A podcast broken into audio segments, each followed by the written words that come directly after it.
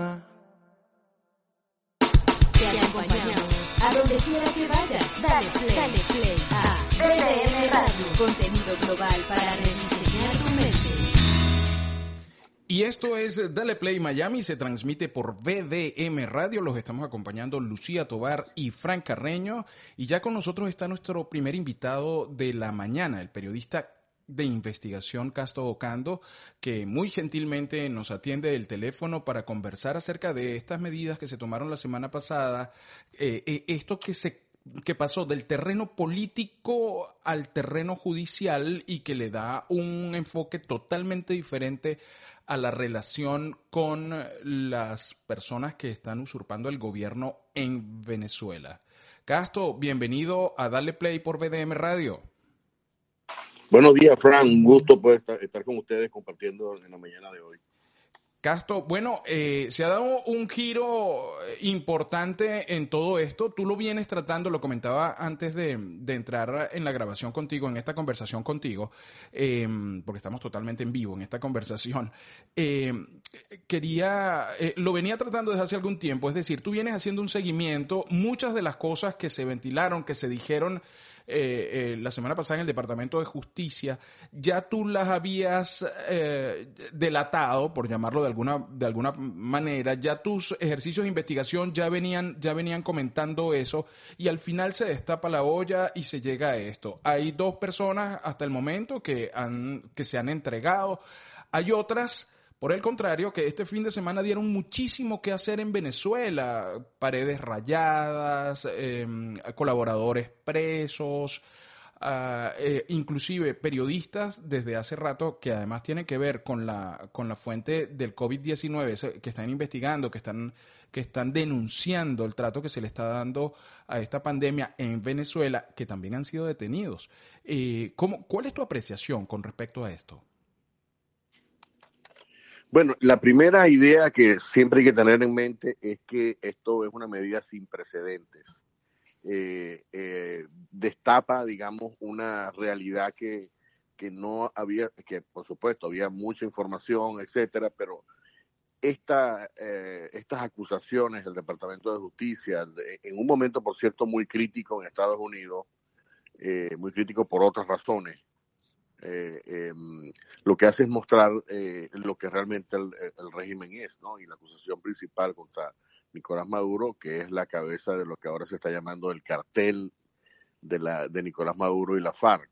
Eh, o sea, la primera idea que yo quiero transmitir es, ya se oficializa, digamos, esa designación, ah, ya Maduro deja de ser una, una entidad, o, sea, su gobierno deja de ser una entidad eh, normal con la cual se podía hacer transacciones para convertirse básicamente en una organización criminal cuyos principales cabecillas tienen precio y están buscados, eh, eh, van a ser buscados.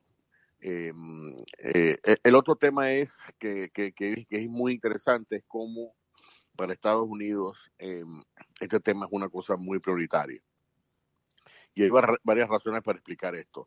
Eh, el, eh, como lo explicó el mismo fiscal William Barr durante la exposición, eh, básicamente lo que dice es que Venezuela tiene, o sea, este grupo, el régimen de Maduro, tiene unas alianzas que con grupos terroristas, en este caso la FARC, pero también con Hezbollah, eso lo sabemos, que amenazan la seguridad de la región y de Estados Unidos. Entonces ya no es un simple grupo que eh, digamos que hace algún tipo de actividad que no es tan importante y acaba de pasar ahora como una principal amenaza, ¿no? Y es una de las cosas bien, bien este, significativas, eh, porque claro, se trata de un país, eh, mejor dicho, de un gobierno que controla importantes instituciones que, y por eso digo que es una cosa sin precedentes, que nunca ha habido antes una organización criminal en el mundo, diría yo, eh, bueno, algunas excepciones en el extremo oriente, etcétera, o en África, pero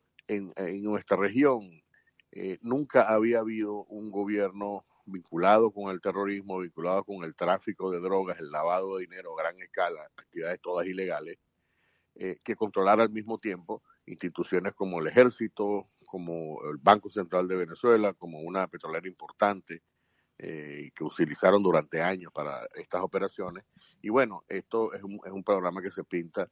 Y la otra cosa interesante es que ahora lo que va a venir es eh, un aceleramiento del desgaste y, y van, van, a, van o sea, se esperan mucho más eh, acciones contundentes y medidas eh, eh, para, porque hay una decisión ya del más alto nivel, yo diría a nivel de las grandes potencias, de que Maduro no puede continuar. Muchos comparan eh, el caso de Venezuela con el que sucedió hace algunos años con Noriega en Panamá, pero viendo las proporciones de las que tú estás hablando, esto, Noriega era un niño jugando carritos al lado de esto. ¿Cuál es, la, cuál es el, análisis tuyo con respecto a eso? Mira, la, la importancia de, de Noriega para Estados Unidos en ese momento estaba vinculado obviamente a la importancia estratégica del canal de Panamá. Eh, eh, o sea, eh, había una persona que, que, había sido un aliado, pero que después fue derivando hacia una, eh, una digamos, una actitud y una, un gobierno, un régimen autoritario.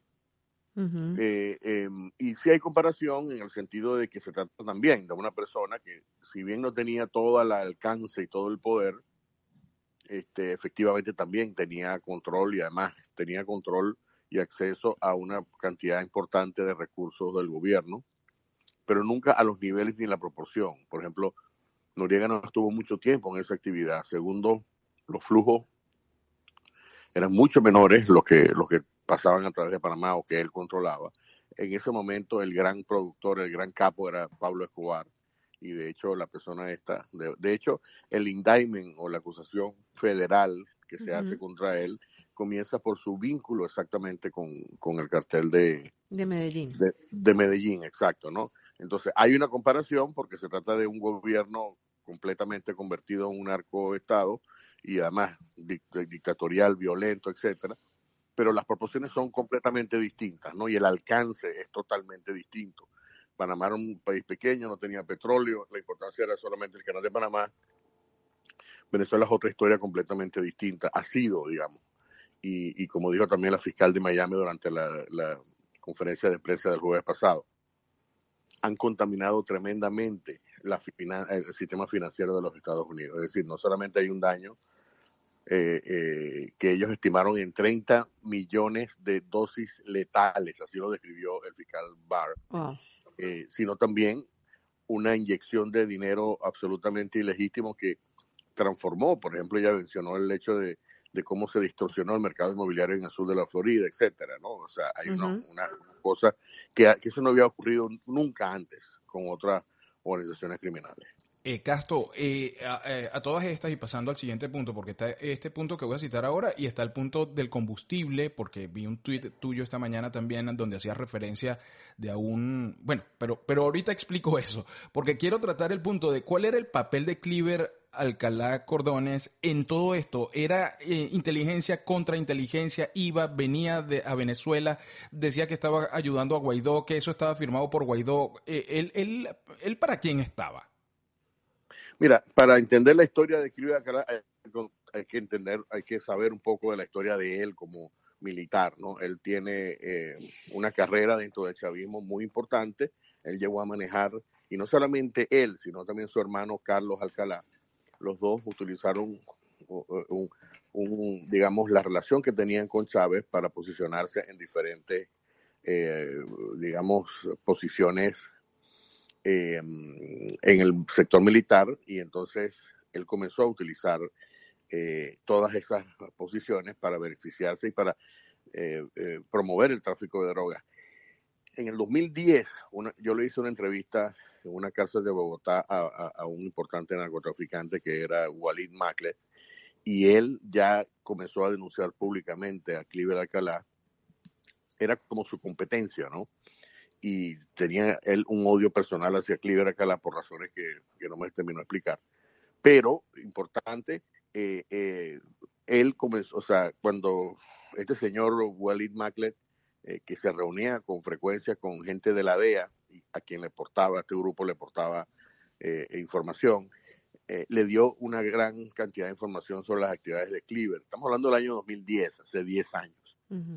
Eh, y, y, por cierto, esa información que Magle suministró a la DEA fue utilizado para que en, el, 2011, si no me equivoco, Cliver Acará fuera sancionado por la OFAC. O sea, Cliver está, forma parte de la lista de personas consideradas eh, promotoras del, narcoterrorismo en Venezuela. Luego él, eh, cuando murió Chávez, obviamente perdió su conexión, su protección, y entonces comenzó a, a, mostrar algún tipo de desacuerdo con Maduro públicamente, ¿no? Eh, en el 2012, una cosa muy importante, ¿no? Él se casa con la hija de un eh, personaje que por cierto es el primero, es el primer venezolano que sanciona el Departamento del Tesoro como narcotraficante, se llama Hermágoras González Polanco, un, un, hombre este, que por cierto todavía está detenido en el helicoide, aunque sigue operando sus redes de narcotráfico, una persona cuyo hermano, el hermano de Hermágoras González Polanco, es el jefe de la, del cartel de la Guajira, el cartel de la droga de la Guajira, que es un cartel muy importante porque además está cimentado en el liderazgo de los guajiros, ¿no? O sea, está entrelazado allí. Entonces, la persona con quien se casa Clive Cala es la sobrina de este capo importante y desde entonces él comenzó, o sea, él nunca se, despegó de esa, de, esa vinculación, ¿no? Y obviamente eh, continuaba haciendo operaciones, después lo, lo vemos ya cuando entra Guaidó, él se fue a Colombia y comienza a operar. Se dice que cuando hubo aquel episodio para intentar meter la ayuda humanitaria hacia Venezuela por Cúcuta, él eh, tenía la intención de apoyar ese ingreso violentamente con un grupo de 500 personas, o sea, un grupo armado. Pues. Pero el gobierno colombiano se opuso, dijo no queremos ningún tipo de conflicto. Sin embargo, él siguió eh, trabajando eh, y bueno, se habla de esto. Ahora, lo que a mí me parece eh, poco creíble es que esta persona, o sea, es la palabra de esta persona que tiene todo este, todo este eh, antecedentes criminales, diciendo que tiene un contrato. Bueno, si tiene el contrato, preséntalo públicamente. Eh, obviamente ya no, ya no tiene control de todo lo que debería tener para poder decir esto, pero a mí me parece poco creíble que Juan Guaidó, y no porque sea Juan Guaidó, sino cualquier persona, vaya a firmar un, un contrato que eventualmente puede salir público. Es decir, sería como decir, mira, yo te voy a poner y me pongo mi vida en tus manos con ese contrato, ¿no? Sí. Es una cosa un poco disparatada. Eh, eh, y luego tú te das cuenta de la manera eh, desesperada que él, de la manera como él hizo esa denuncia cuando lo entrevistaron por la radio colombiana. Entonces, hay una cantidad de, de, elementos allí que todavía no son creíbles, que no son... es posible que él mismo estuviera haciendo eso, ¿no? Pero hay muchas explicaciones que él no ha dado. Por ejemplo, de dónde sacó el dinero para comprar. Supuestamente eh, se compraron unas armas que fueron, por cierto, decomisadas por el gobierno colombiano.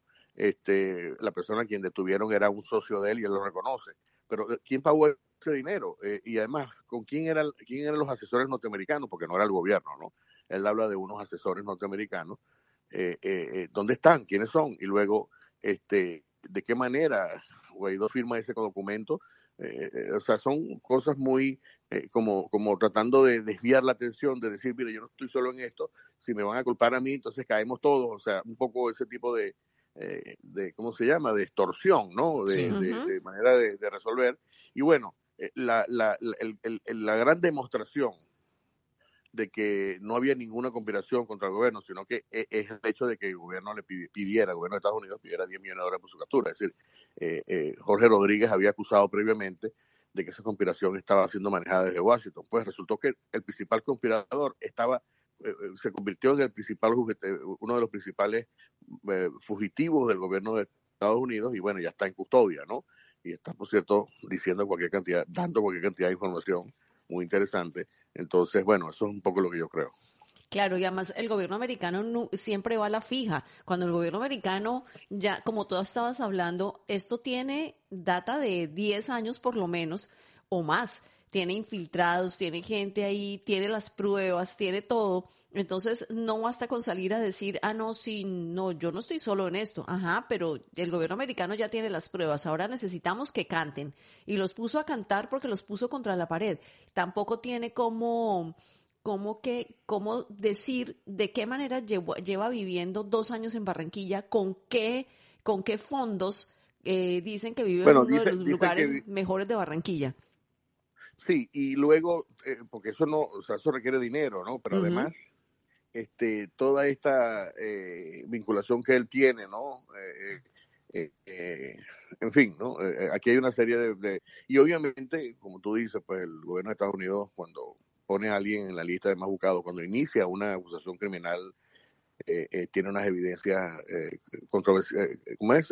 Irrefutables. exactamente, incontrovertibles, iba a decir, ¿no? Sí. Entonces, em, y además se ve que él, por otro lado, ¿no? que esa es la otra cara de la moneda, se ve que él estaba hablando desde hace un tiempo ya con gente de la DEA, ¿no? Porque, eh, eh, o sea, la información que yo tengo. Eh, em, es más, es posible que ya la familia esté, la familia de él está en Estados Unidos, ¿no? Como parte de los acuerdos.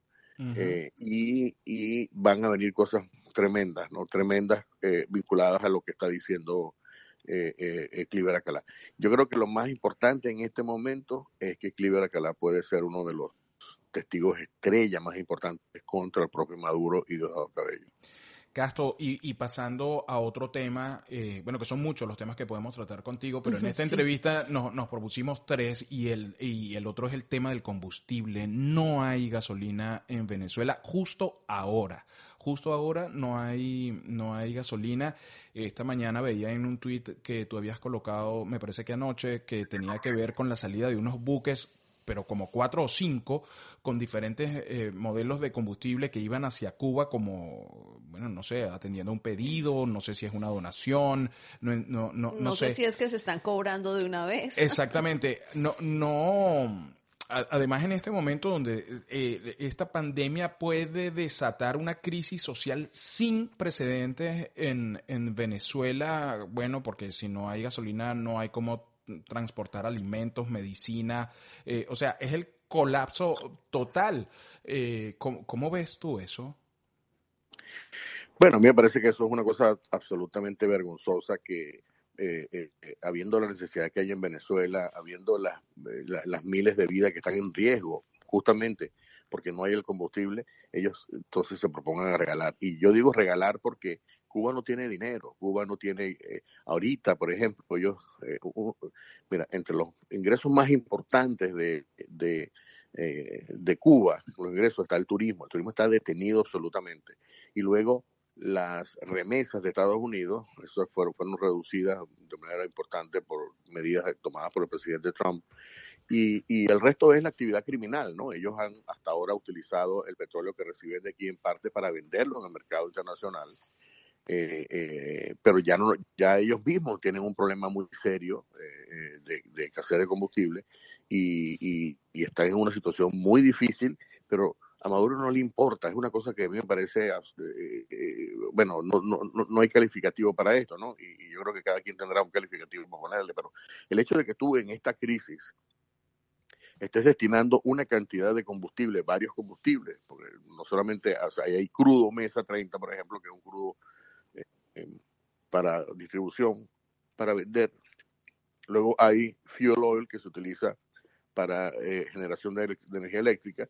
Luego, eh, o sea, hasta, hasta un tipo de combustible residual están mandando, que es lo que se deriva de los crudos pesados, que también se utiliza para, para eh, generar combustible, etcétera, perdón, electricidad. y luego está, tienes gasoil, porque gasolina, obviamente no, no, Venezuela no produce gasolina, pero tiene reservas todavía de, de gasoil o diésel, eh, eh, que también están en un punto crítico y sin embargo eh, Maduro dice, mándale para allá. Entonces estamos hablando de cinco, o sea, es una cosa impresionante. Y adicionalmente, para, o sea, lo están haciendo en buques venezolanos y cubanos.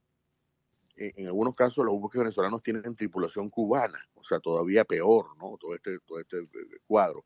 Y luego la, la, me han dicho que los agentes de, la, de, la, de la policía este, represiva en Venezuela, el SEBIN, están presentes en los puertos de desembarque en Amuay, eso es en la península de Paraguaná, eh, tratando, o sea, metiendo preso a quien se ponga a criticar o quien eh, filtre información. La información igual se filtró, ¿no? Y se ha filtrado además con lujo de detalles. Yo publiqué, por ejemplo, el cuadro de los registros de PDVSA que indican el tipo de producto, el barco donde va y el destino. Hay tres ciudades importantes en Cuba, que es obviamente La Habana, eh, eh, eh Cienfuegos, que es donde está la refinería, que por cierto ayudó a construir eh, PDVSA en Cuba y luego está Santiago de Cuba, hay tres destinos, ¿no? Y están en, eh, prácticamente en camino, eso, eso, entonces eh, eso es básico, y, y, y, a mí lo que me parece que esto es como que, como la presión, Frank, que tú conoces, no sé si eh, tu amigo lo conoce también, que están raspando la olla, pues, en pocas Sí, palabras. O sea, ellos claro. están viendo que se va Total. Mira, están viniendo, eh, o sea, esto se está acabando rápido, se está desintegrando, y el tipo dice, bueno, vamos a sacar aquí lo que más podamos mientras esto dure, ¿no? Y por eso que tú ves esto como una cosa nerviosa, por eso que tú ves, está metiéndole mano a lo que sea. Y repito, ¿no? Lo que hace, eh, Cu- Cuba no paga con dinero efectivo, Cuba no, no le paga a nadie. Mira, Cuba le debe 30 mil millones a los operadores españoles de turismo, que, que pudiera ser estratégicamente más importante, pues no tiene dinero para pagarle a esos socios que son los que manejan el turismo con estas cadenas de hoteles, etcétera. Y, y, y, y eso no va a ocurrir, no va a haber compensación de esto, es, un, es una, y me parece que es un acto de alta traición. Car- criminal me parece a mí, Criminal. justamente en este momento donde hay tanta gente que está necesitando las cifras de, de infectados. Bueno, hay una manipulación de la información con respecto a la pandemia en Venezuela que no se puede decir absolutamente nada porque te visita el, el SEBIN inmediatamente. O sea, es, es verdaderamente preocupante. Casto, quiero agradecerte este contacto que hiciste con nosotros, con Lucía Tobar y, y conmigo. Eh, y hermano, creo que te vamos a seguir llamando a lo largo de todo este tiempo para, para seguir indagando en esto. Esto queda en, en- en formato podcast también para que la gente lo pueda escuchar y distribuirlo por las redes sociales, ¿no? No creo que solamente como- para seguir indagando, sino que esto pica y se extiende. O sea, esto va a ser una Oh, sí. cosa completamente de novedades eh, de día a día. Entonces, ahí te vamos a estar eh, dando un ring, Casto, porque tú... Con mucho gusto. Tú, er- tú tienes información eh, veraz, eh, entonces, y- eso que nos hace tanta falta en estos tiempos de globalización, que por un lado, pues la aprovechamos, pero por el otro lado, hay mucha tendencia a noticias falsas, entonces siempre hay que buscar fuentes como la tuya. Cómo no, con mucho gusto y estaremos a la- en contacto. Muchas gracias, Casto. Era Casto Cando, eh, periodista de investigación, que estuvo con nosotros acá en VDM Radio. Vamos a um, un tema musical y volvemos, porque tenemos otro invitado ahora desde Vol- Washington. volvemos ahora con un invitado desde Washington, que es el periodista Jorge Agobián de La Voz de América, para contarnos cuáles son esos recursos que está usando el comunicador en época de pandemia.